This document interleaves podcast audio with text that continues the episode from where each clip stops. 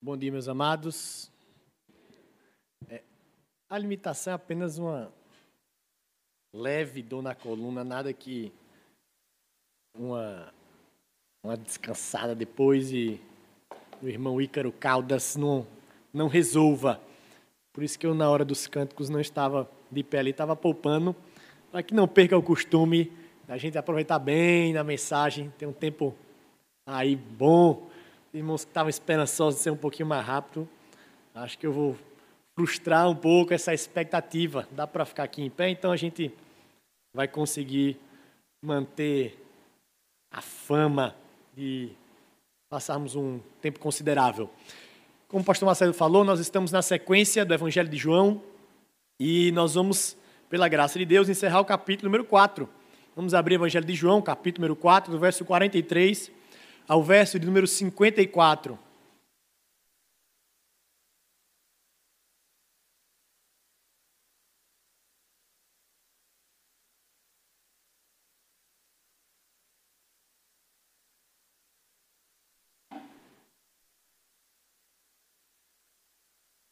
Evangelho de João, capítulo número 43. Perdão, capítulo 4, verso 43 ao 54. Vocês vão achar em João 43, misericórdia. Assim diz a palavra do Senhor. Passados dois dias, partiu dali para Galileia, porque o mesmo Jesus testemunhou que um profeta não tem honras na sua terra. Assim, quando chegou a Galileia, os galileus o receberam, porque viram todas as coisas que ele fizeram em Jerusalém por ocasião da festa, a qual eles também tinham comparecido. Dirigiu-se de novo a Caná da Galileia, onde da água fizera vinho. Ora, um oficial do rei, cujo filho estava doente em Cafarnaum, tendo ouvido dizer que Jesus viera da Judéia para a Galileia, foi ter com ele e lhe rogou que descesse para curar seu filho, que estava à morte. Então, Jesus lhe disse: Se porventura não vide sinais e prodígios, de modo nenhum crereis. Os irmãos, verso de número 49 e 50. Rogou-lhe o oficial.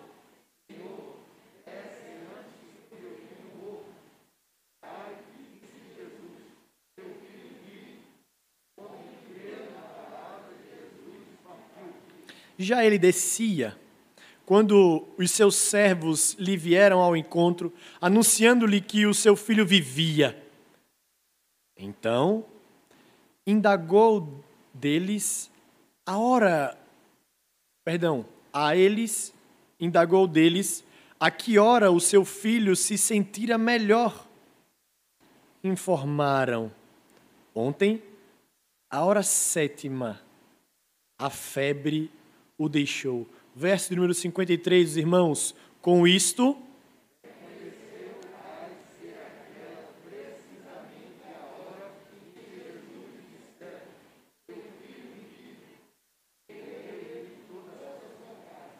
Foi este o segundo sinal que fez Jesus, depois de vir da Judéia para a Galiléia. Vamos orar ao Senhor mais uma vez? Muito obrigado, Senhor, pela tua palavra. E nessa manhã nós te pedimos que o Senhor fale aos nossos corações. Que não seja eu, Mateus, mas o teu Santo Espírito que habita em mim, possa falar ao coração do teu povo, ao qual o Espírito Santo habita no meio deles. Que seja tempo de edificação, ó Pai, de transformação, e que a tua igreja saia edificada. É assim que nós choramos, no nome santo de Jesus Cristo, que morreu na cruz do Calvário mas hoje vive e reina por todos sempre. Amém. Existe uma música da nossa cultura que eu tenho quase certeza que se eu começar aqui, os irmãos podem até o final. Mas, em suma, uma das partes dela vai dizer assim: andar com fé. Eu vou porque a fé ela não costuma falhar. É interessante porque a crença, a fé, é algo que é muito debatido e difundido nos nossos dias. Nós vimos, por exemplo, no domingo passado, sobre como cada um tem a sua crença, o seu acreditar e o depositar a sua fé em filosofias ou um estilo de vida, ou em algo que ele acredite ser a verdade. Afinal, nós entendemos que a fé em algo é porque você acredita que aquilo é verdade, traz veracidade para a sua vida. Mas quando ela passa pelo crivo da verdade, então nós vemos sobre o que de fato nós acreditamos, se é a verdade ou se nós abafamos as vozes do nosso coração, sabendo que estamos acreditando numa mentira. É interessante que esse texto vai falar sobre um homem, um homem que teve uma fagulha de fé. Quando nós observamos os textos anteriores, Jesus estava voltando para a Galileia depois de uma jornada indo até Jerusalém. Lá em João, no capítulo 2, no verso 13, vai dizer que Jesus foi até Jerusalém, porque este momento era o momento da Páscoa, era chegado o tempo da festa. E então todo mundo desceu até Jerusalém. Lá, o Cristo fez muitos sinais e prodígios, expulsou os cambistas do templo, conversou com Nicodemos e então iniciou a sua jornada de volta ao que alguns vão chamar de quartel-general, uma palavra que particularmente é muito comum a nós aqui. O quartel-general fica sendo a Galileia, porque lá fora muito bem recebido. Jesus está regressando, mas ele passa, não por acaso, em Samaria. E nós vimos há dois domingos, quando Samaria recebeu a presença de Cristo e uma mulher samaritana teve um diálogo com o Cristo. Jesus está retornando para a Galileia. E aqui nós observamos que a fama de Cristo que estava começando a se espalhar, aquele homem que fazia sinais e prodígios que anunciava o arrependimento. Sua fama estava em todas as castas da sociedade, por assim dizer. E então, um homem chega até Cristo e tem um encontro com Ele.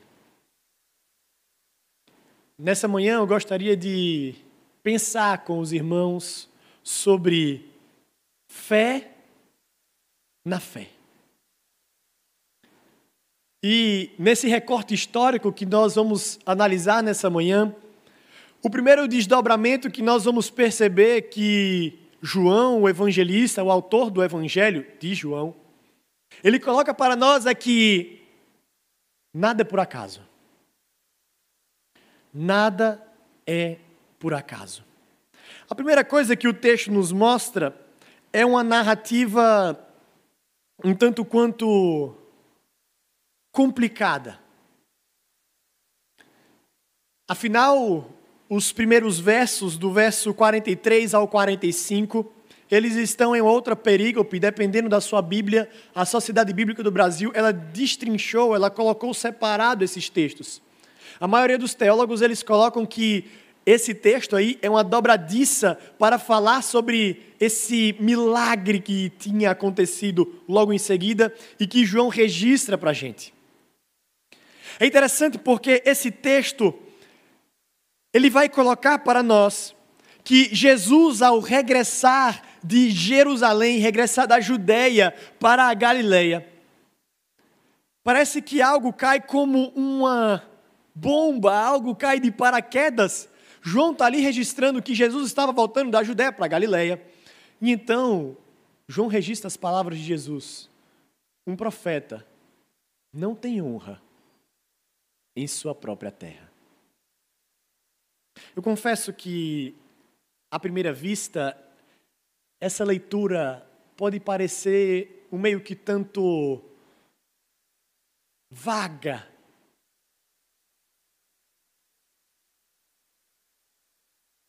Mas Cristo, quando Ele está regressando, e aqui muitos poderiam ficar se debatendo em conversar ou não, ou até mesmo discutir sobre o que seria essa terra natal, seria de fato a terra como um todo, a humanidade, ou seria Jerusalém, embora Jerusalém não é a terra natal, ou seria Nazaré, porque é chamado Nazareno, ou Belém, de onde ele nasceu de fato. O fato é que Cristo, quando ele coloca que um profeta ele não tem honra na sua própria terra. E aí os comentaristas, eles concordam de maneira unânime disso. Independente de onde você queira colocar essa terra natal, o fato é que aqueles a quem Deus depositou o lugar de estar pastoreando, conduzindo, ensinando como era a função dos profetas, junto com os seus compatriotas, ele é rejeitado. É interessante isso porque é bem verdade que Cristo ele não procurava o louvor dos homens, ao contrário, muitas vezes nós percebemos, por exemplo, Jesus junto com os seus discípulos, quando a sua fama começava a crescer e então tinha uma multidão seguindo, Jesus saía para orar. Não, meus amados, o Cristo, ele não estava atrás do louvor dos homens. O Cristo não era uma pessoa carente que precisava de um tapinha nas costas, e então ele está dizendo que, olha, ele tem se esforçado demais e as pessoas não têm reconhecido o seu trabalho. Não, não é isso. O fato é que mesmo que Cristo não esteja buscando ou nunca esteve buscando essas coisas, e os profetas daquela época e aqueles que são investidos de autoridade hoje não devam buscar essas coisas, ainda assim é fato de que aqueles que estão à sua volta rejeitam as suas palavras. Sobre isso, Matthew Henry ele vai destacar: os profetas devem ser honrados, porque Deus colocou honra sobre eles e nós somos beneficiados por eles. A honra devida aos profetas do Senhor lhes foi muitas vezes negada, e eles foram tratados com desprezo. Esta honra devida lhe é, lhe é mais frequentemente negada em sua própria terra, em sua própria pátria. Não que isso seja universalmente verdadeiro, toda regra tem suas exceções, mas é válido na maioria dos casos. Ou seja, aqueles a quem Deus constituiu de autoridade para estar conduzindo, e geralmente entre os seus, ele é rejeitado. E nós observamos isso em vários relatos bíblicos. Perceba José, que quando falou dos seus sonhos para os seus irmãos, ele foi hostilizado.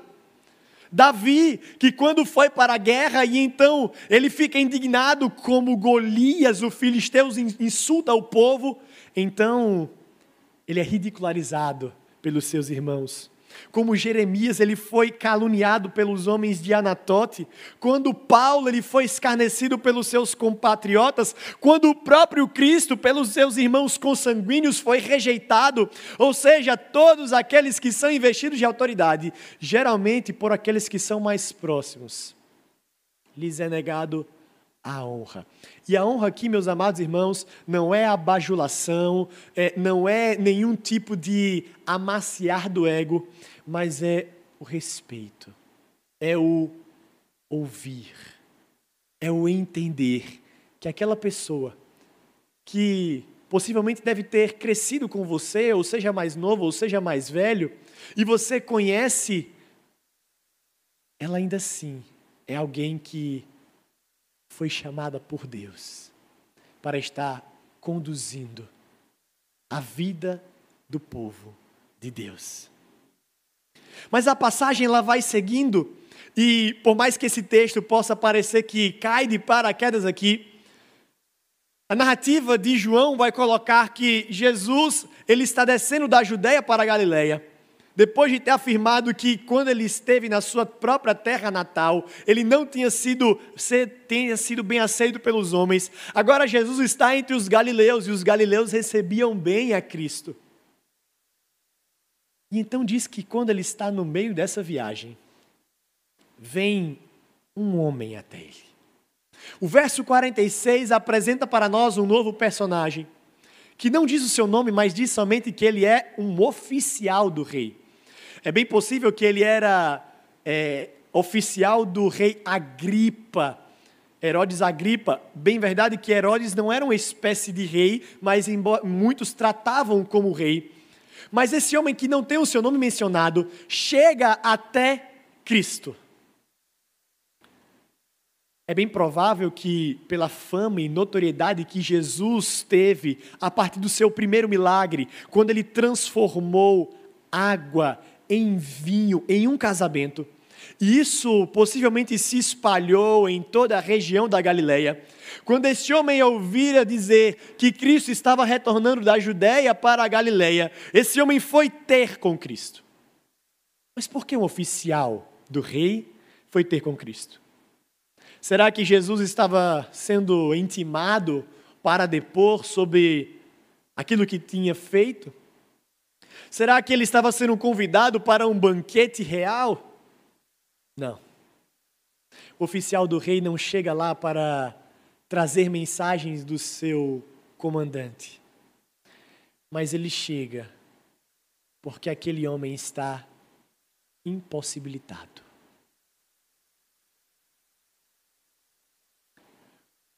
A sequência do texto vai dizer que aqui, aquele homem que algumas traduções vão chamar de nobre, vai até Cristo, porque o seu filho estava doente. Aqui, meus amados, nós já percebemos que esse homem tem uma atitude diferente quando a situação está fora do controle. Afinal, homens de patente elevada, geralmente para resolver problemas pequenos ou pequenos problemas, eles mandam aqueles que são subordinados deles, para resolverem ou para mandarem o seu recado, mas algo que é muito importante, de grande valor, de grande estima, ele mesmo vai fazer aquilo. Mais à frente o texto vai dizer que aquele homem, aquele menino, o filho do oficial, estava à beira da morte. Um homem que tinha esse poder e tinha essa influência como um oficial do rei, como um nobre, Possivelmente já deve ter trazido para a sua família diversos médicos ou curandeiros. Tentaram diversas formas de fazer com que o seu filho melhorasse. Mas nada resolvia. Aquele jovem que estava à beira da morte é o passaporte para que o seu pai vá até Jesus Cristo. Muitas vezes, muitas vezes, nós não entendemos quais são as circunstâncias que nos levam para mais perto de Cristo. Nem todas as ovelhas são iguais. Deus não trata todos os seus filhos de igual modo, porque nem todos são iguais. Vão existir aqueles que, somente com uma palavra, com uma orientação, eles serão recolocados nos trilhos. Mas existem aqueles que vão precisar passar por situações adversas, como nós popularmente chamamos, vão precisar levar uma lapada da vida para que ele possa atinar que a vida está fora do seu controle. Aquele jovem à beira da morte, o filho de um homem importante, foi a ponte para que aquele homem pudesse chegar até Cristo. O filho daquele homem estava doente e aquele homem, por mais que ele seja importante, por mais que ele tivesse homens que trabalhassem para ele, o texto mais à frente vai dizer que ele tinha servos. Ele não poderia resolver aquele problema. Então ele recorre até Cristo. Mas aqui, nós percebemos que nada é por acaso, porque aquele menino, que aparentemente não tinha mais solução, faz com que a história de toda uma família comece a ser transformada. Eu lembro-me de, em uma das cidades que meu pai pastoreou, uma família que era composta por um pai, uma mãe, um filho mais velho e uma, filha, e uma filha caçula. O filho mais velho, embora novo, ainda com os seus 16 anos, ele era louco, louco, louco, louco por moto. Amava motocicleta. E a família odiava aquela ideia. Então, aquele jovem movido pelo prazer de controlar a sua vida e ter o seu peito como para-choque. Pegava a moto escondida dos amigos e vivia como se os seus pais nunca fossem descobrir. Essa família, certa vez andando de carro, viu que um jovem de moto sem capacete era o filho. Então o pai, desesperado, começa a ir atrás do filho, e o filho andando loucamente atrás da moto. E então ele percebe que o seu pai está o seguindo, e o pai sabe que está seguindo o filho. E então, naquela cena quase que hollywoodiana, aquele garoto se desequilibra, sofre um acidente e morre. O pai e a mãe têm os seus, o seu filho, seu filho mais velho, o seu primogênito, nos seus braços. Fruto da desobediência, da irresponsabilidade, da imprudência. E então, esse pai e essa mãe, aos prantos, contam: Pastor, eu não sei o porquê, mas a morte do meu filho foi o passaporte para que toda a minha família entrasse na igreja. Essa família não professava fé no Senhor Jesus Cristo, mas depois dessa tragédia, chocados por aquilo que tinha acontecido, o pai com aquele sentimento de culpa, afinal, se ele tivesse feito vista grossa, será que o meu filho estaria vivo? Mas depois eles compreenderam que Deus utilizou aquela tragédia para salvar toda a família. Esse é o cenário que é descrito para nós nesse primeiro momento. Mas se em um primeiro momento nós percebemos que nada é por acaso, no segundo momento, no relato dessa história, nós vamos ver que é uma fé sem fé. Porque no verso de número 47, João registra para nós e eu gostaria que os irmãos voltassem os seus olhos ao texto e vejam o que é que João coloca para nós, verso número 47. Tendo ouvido. Perdão, meus irmãos, vamos lá. Aqueles que fecharam as Bíblias, abrirem novamente. Verso número 47. Tendo ouvido dizer.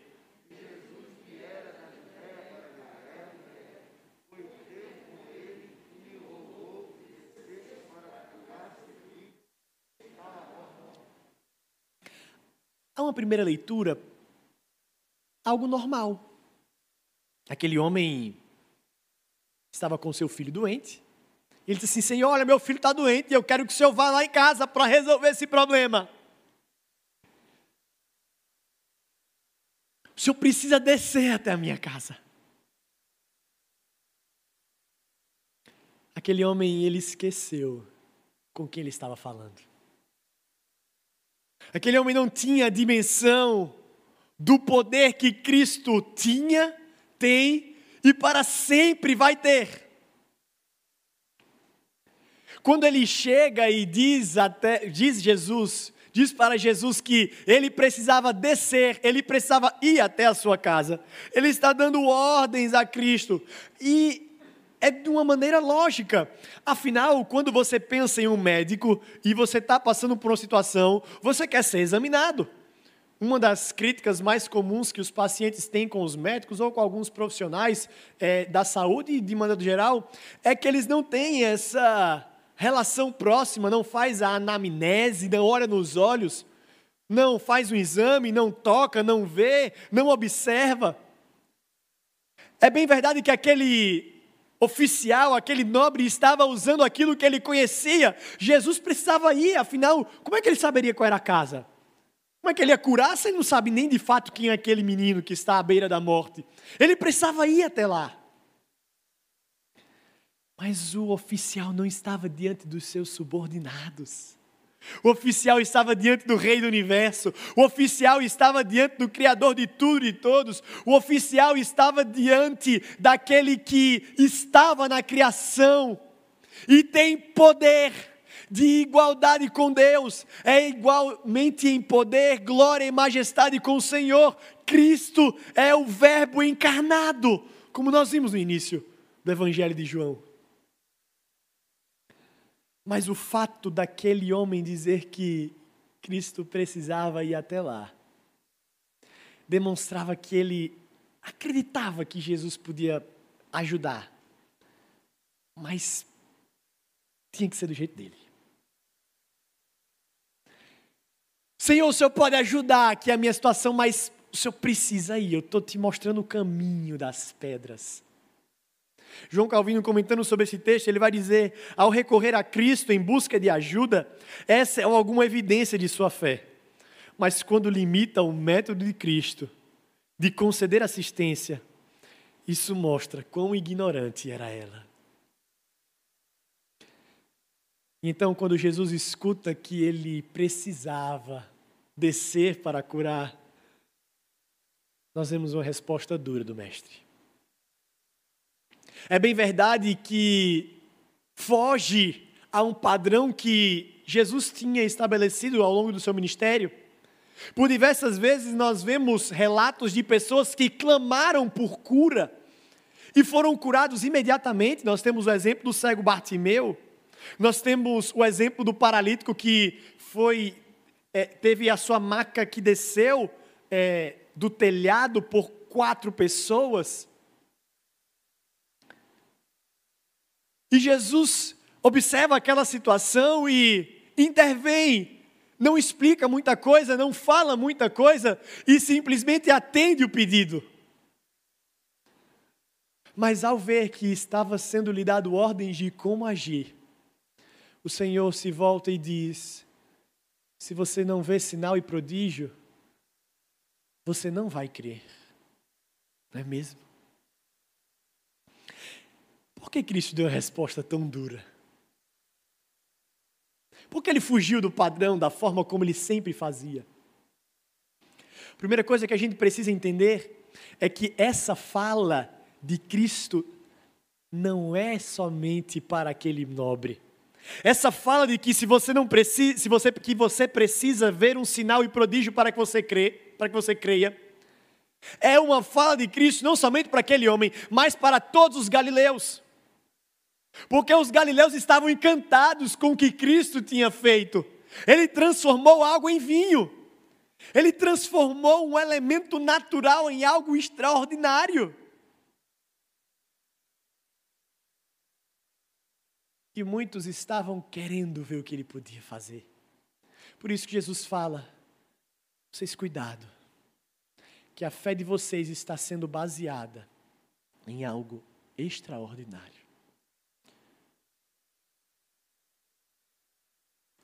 E se eu não fizer um milagre? Você não vai crer que eu tenho poder? E se a sua dificuldade não for resolvida, quer dizer que eu não sou Deus? E se o seu filho que está à beira da morte morrer, significa que eu não tenho poder sobre a morte? É disso que Jesus está falando. Precisa ter uma resposta positiva para que você creia que eu sou o Deus poderoso. Se você precisa desse reforço positivo para que você creia, você não tem fé. Meus irmãos, como é maravilhoso perceber que Jesus Cristo, ele faz muito mais do que aquele homem pede. Se Jesus simplesmente resolvesse falar aquilo, aquele homem teria o seu problema resolvido. Mas poderia ser que ele não desse devida atenção, a devida reverência, o devido louvor ao Cristo. Mas quando Jesus chama a atenção para aquele homem entender que tipo de atitude ele estava tendo, estava tendo que tipo de fé aquele homem, por mais é, que tivesse uma boa intenção de recorrer a Cristo, mas que tipo de intentos estavam tomando conta no coração daquele homem. Jesus estava muito mais preocupado com aquele homem do que ele acha que Jesus estava. Porque se aquele homem estava querendo resolver problemas imediatos, Cristo estava se importando com a eternidade dele. Que tipo de fé você tem? Que eu preciso fazer migalhas de sinais para que você acredite que eu tenho poder. Mas mesmo, mesmo Cristo agindo dessa forma, ah, meus amados, quando nós estamos com o nosso coração embrutecido, quando nós estamos enclausurados na nossa mente limitada, nós não conseguimos perceber essas coisas. E aquele homem mais uma vez se volta para Jesus e diz: Senhor, eu te rogo, por favor, desce logo. Eu fico imaginando se Jesus fosse mineiro ia dizer assim: ah, pecador miserável.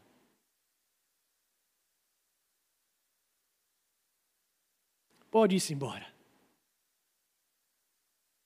Pode ir. Seu filho vive. O seu filho, ele vive. O pedido daquele homem foi atendido. Mas agora, aquele homem está em um dilema. Será que Cristo realmente curou? Ou é só quando a gente está precisando se livrar de alguém que está importunando a gente? Ó, oh, tá, tá, tá certo, eu vou, eu vou resolver isso aí.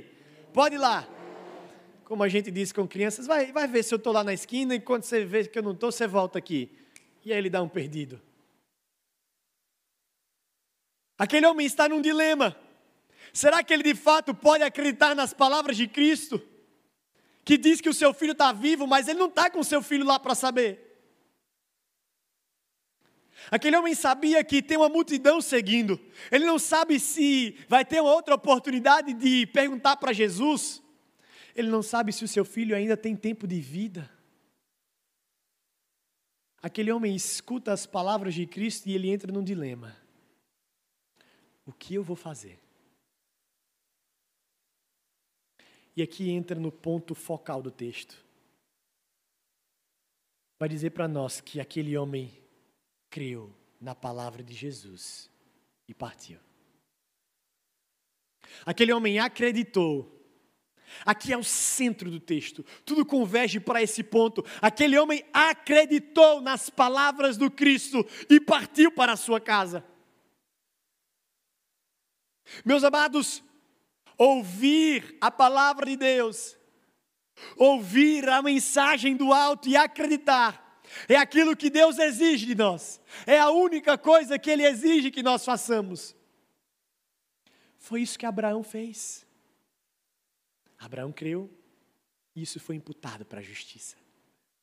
Abraão, sai da tua terra, sai da tua parentela, não com antipatitas, mas com seus entes em partida. Sai da tua terra. Abraão creu. Rebeca, quando estava prometida em casamento, que ela pede para ver o noivo, e o servo de Abraão disse assim: Não, você vai ter que ir lá, você tem que acreditar. Rebeca acreditou e foi. Rabi, escutando o trato que ela tinha feito com os espias, ela acreditou. Esse homem acredita naquilo que Deus encarnado, Cristo está falando, e ele parte para sua casa.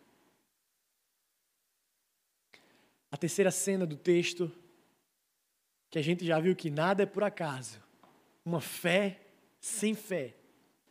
Nós agora vamos perceber que esse homem tem uma fé irreparável.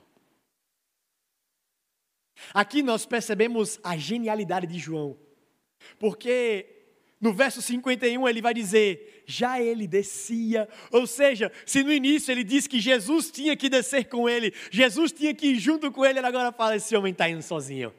Ele de fato obedeceu. Já ele ia sozinho, ele estava descendo até a sua casa. E na longa estrada ele poderia estar pensando: será o que é que aconteceu? Será que o que Jesus fez aconteceu mesmo? Será que meu filho morreu? E mesmo que a estrada seja longa, a notícia é maravilhosa. O texto vai dizer que os seus servos vão até o encontro dele. E vai dizer assim: o seu filho está vivo. O seu filho está vivo.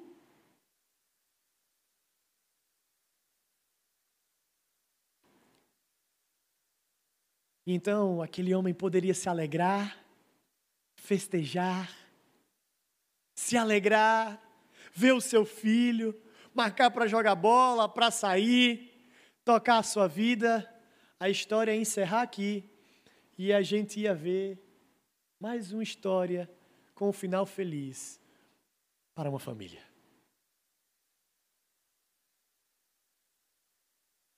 Mas não é assim que o texto nos sugere.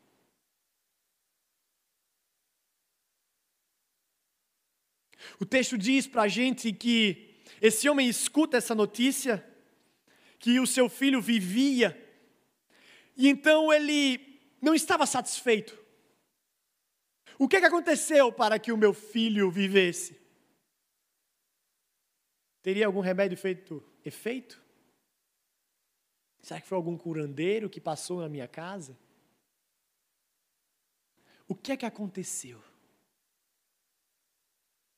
Então o texto registra para a gente que aquele homem pergunta: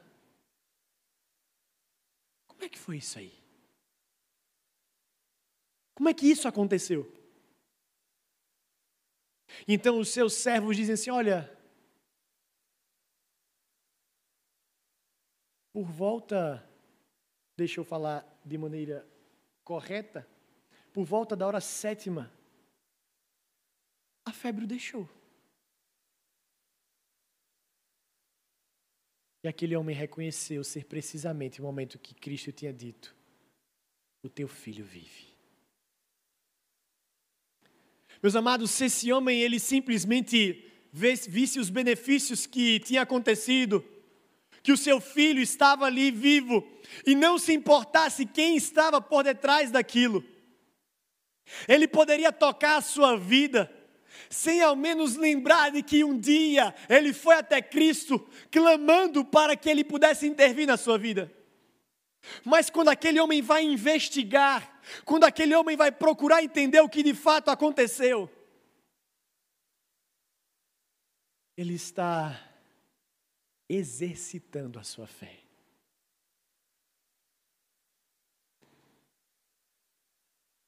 Quando ele vai procurar entender o porquê aquilo aconteceu, ele está exercitando a sua fé.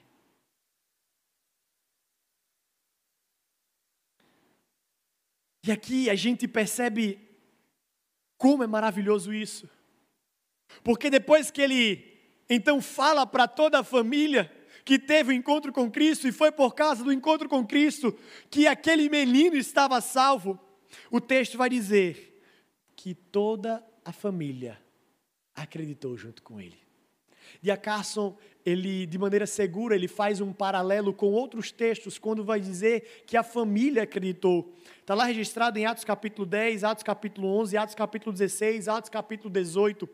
Todos esses é, capítulos têm versículos que falam sobre a família crer. E essa ideia de crer é crer que Jesus Cristo tem poder crer na obra de Cristo, crer no poder de Cristo e entender que somente Cristo é que tem poder. Logo, entender que Cristo é Deus, acreditar nas palavras dele, acreditar na vida dele, acreditar em tudo que ele fala. Ou seja, o que o texto que João está dizendo é que por causa daquele milagre e pela forma como aquele homem que em um momento ou outro estava com a fé um pouco é, morosa ou titubeando em acreditar em Cristo, a partir daquele momento em que Cristo intervém naquela família, toda a família é salva.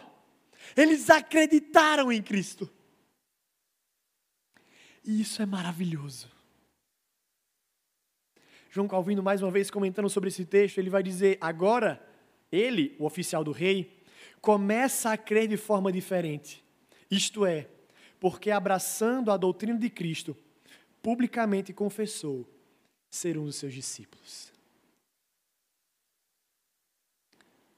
Meus irmãos, aqui nós temos um destaque, é bem verdade, para Cristo, e nós vamos ver isso um pouco mais para o final. Mas aqui nós também temos destaque da família, da figura paterna. O pai, ele foi responsável para que o evangelho adentrasse para todos os membros de sua casa. É bem verdade que o pai, o homem, ele não tem como forjar nos corações a fé. O pai ou ninguém tem a condição de fazer com que as pessoas creiam em Cristo. Mas o pai, o homem, ele como o cabeça, como o líder, ele pode ser tanto um canal para aproximar o evangelho de todos da sua casa, como também ser uma pedra de tropeço para que o evangelho não chegue até o seu lar. Homens, foi concedido para nós uma tarefa muito importante de sermos os pastores do nosso lar. De sermos aqueles que têm a responsabilidade primeira de pastorear, de conduzir, de ensinar, de doutrinar a nossa casa. Aquele homem viu a situação do seu filho, foi até Cristo, acreditou e propagou isso para todos da sua casa. João encerra dizendo que este foi o segundo milagre. E é curioso porque no verso 2, capítulo 3, no capítulo 2, no verso 13, ele vai dizer que Cristo tinha feito muitos outros sinais e prodígios. O que, que era isso? Se ele fez outros sinais e prodígios e teve a transformação da água em vinho, como é que esse é só o segundo sinal? A ideia aqui é que é o segundo sinal entre os galileus. E por que isso é importante entender? Porque João está relembrando que entre os galileus, entre aqueles que não eram de fato a terra natal, eles poderiam ter a certeza de que Cristo estava lá para anunciar a sua obra.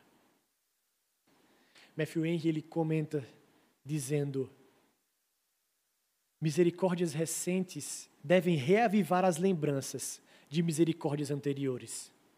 Assim como misericórdias anteriores devem fortalecer nossas esperanças para misericórdias futuras. Aquilo que aconteceu de maneira recente. Relembra aquilo que Cristo já fez. E aquilo que Cristo já fez nos dá um vislumbre daquilo que um dia ainda acontecerá. Quando nós observamos esse texto e já caminhando para o final, quais são os desafios? O que é que isso traz de importância para a nossa vida? O primeiro desafio que o texto nos propõe é de nós honrarmos aqueles que são investidos de autoridade. Honrar aqueles que são chamados por Deus para pastorear e conduzir o rebanho. Ah, meus irmãos, podem ter certeza. Se dependesse de mim, não seria eu trazer essa palavra. Eu fugiria eternamente. Mas pensando em a sequência expositiva, é isso que o texto nos propõe, aí sim eu tenho muito mais temor do Senhor do que temor dos homens, em no que pode ou não ser interpretado. Mas o texto nos coloca que nós devemos honrar aqueles que são chamados por Deus para conduzir e pastorear a sua igreja. E pode ter certeza, honrar o pastor não é, não é você fazer tudo aquilo que ele manda. Honrar o pastor não é você pagar bons salários. Honrar o pastor não é você curtir as fotos dele. Ou você mandar mensagens dizendo que as suas pregações estão sendo incríveis. Não.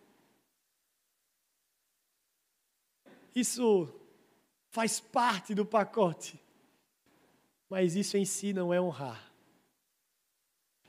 Honrar aqueles que são investidos de autoridade em pastorear é você ouvir.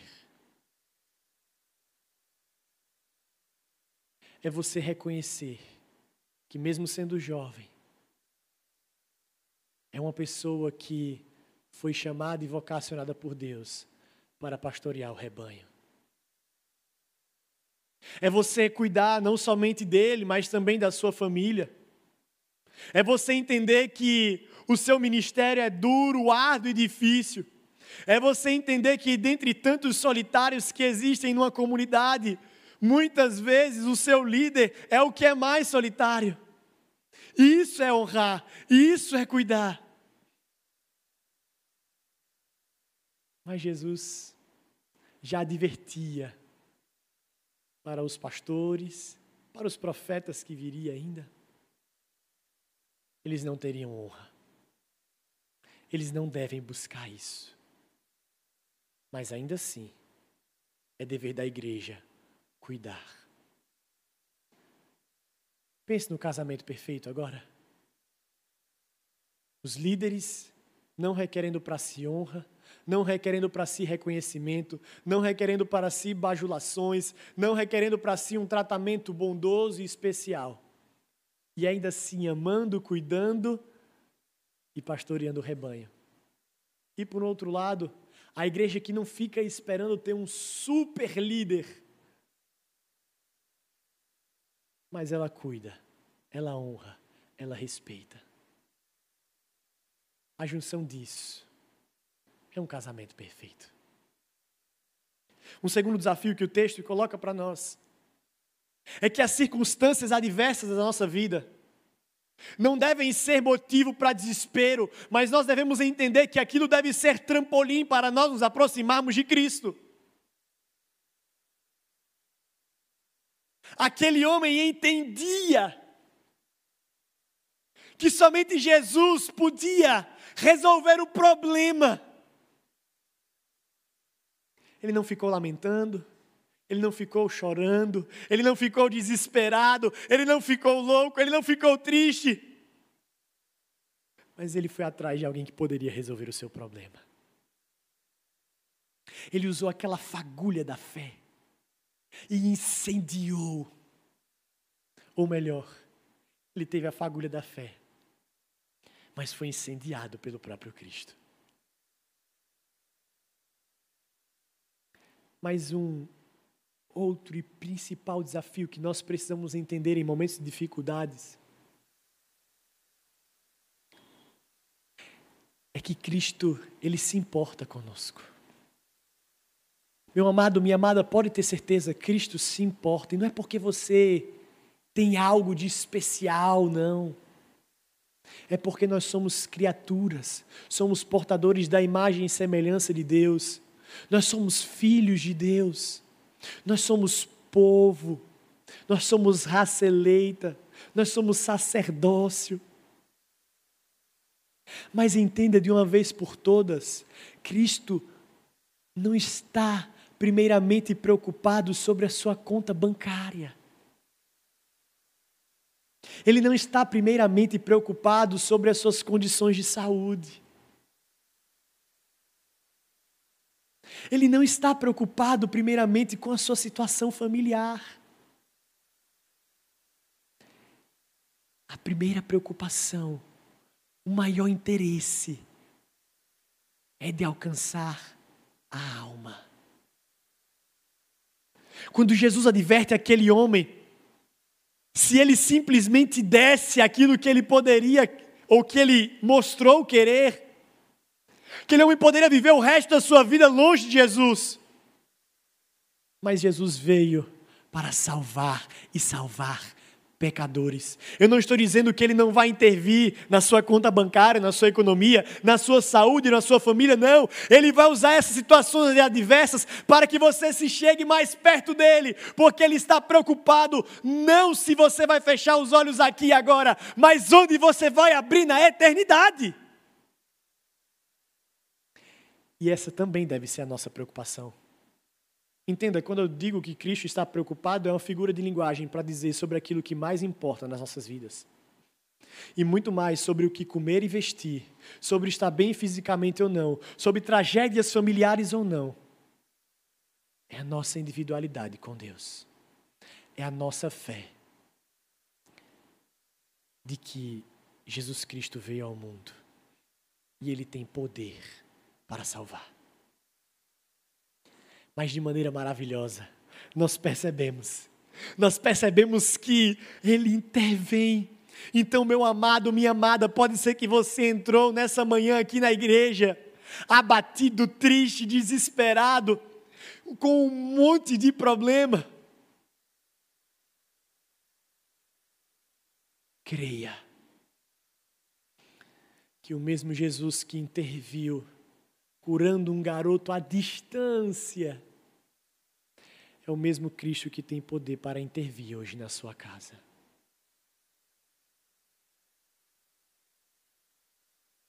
E que tipo de fé nós temos apresentado? Será que nós queremos e acreditamos até que Jesus pode fazer algo na nossa casa? Mas assim como aquele oficial em um primeiro momento precisa ser do nosso jeito, ou de fato nós estamos nos lançando? Nós estamos de fato depositando a nossa fé e dizendo: Eu creio na palavra. E nós vamos descer para as nossas casas, acreditando naquilo que ele falou. E aquilo que ele falou foi: No mundo tereis aflições, mas tende bom ânimo. Eu venci o mundo. Credes em mim, credes em meu Pai. Na casa do meu pai há muitas moradas. Se não fosse assim, eu não teria dito: Eu estou indo preparar um lugar para vocês. Essa deve ser a esperança que deve povoar os nossos corações. E a fé diária sendo alimentada nas nossas vidas. A fé, muitas vezes, ela costuma falhar. Por isso que a nossa oração deve ser para que o Senhor aumente a nossa fé. E a fé que Ele mesmo depositou, Ele mesmo doou para a gente, possa ser fortalecida. E por mais que muitas vezes ela esteja em pequenas fagulhas, o Espírito Santo de Deus possa incendiar as nossas mentes e os nossos corações. E a gente viva para a honra e para a glória dele. Vamos orar ao Senhor mais uma vez? Peço que os irmãos fiquem de pé.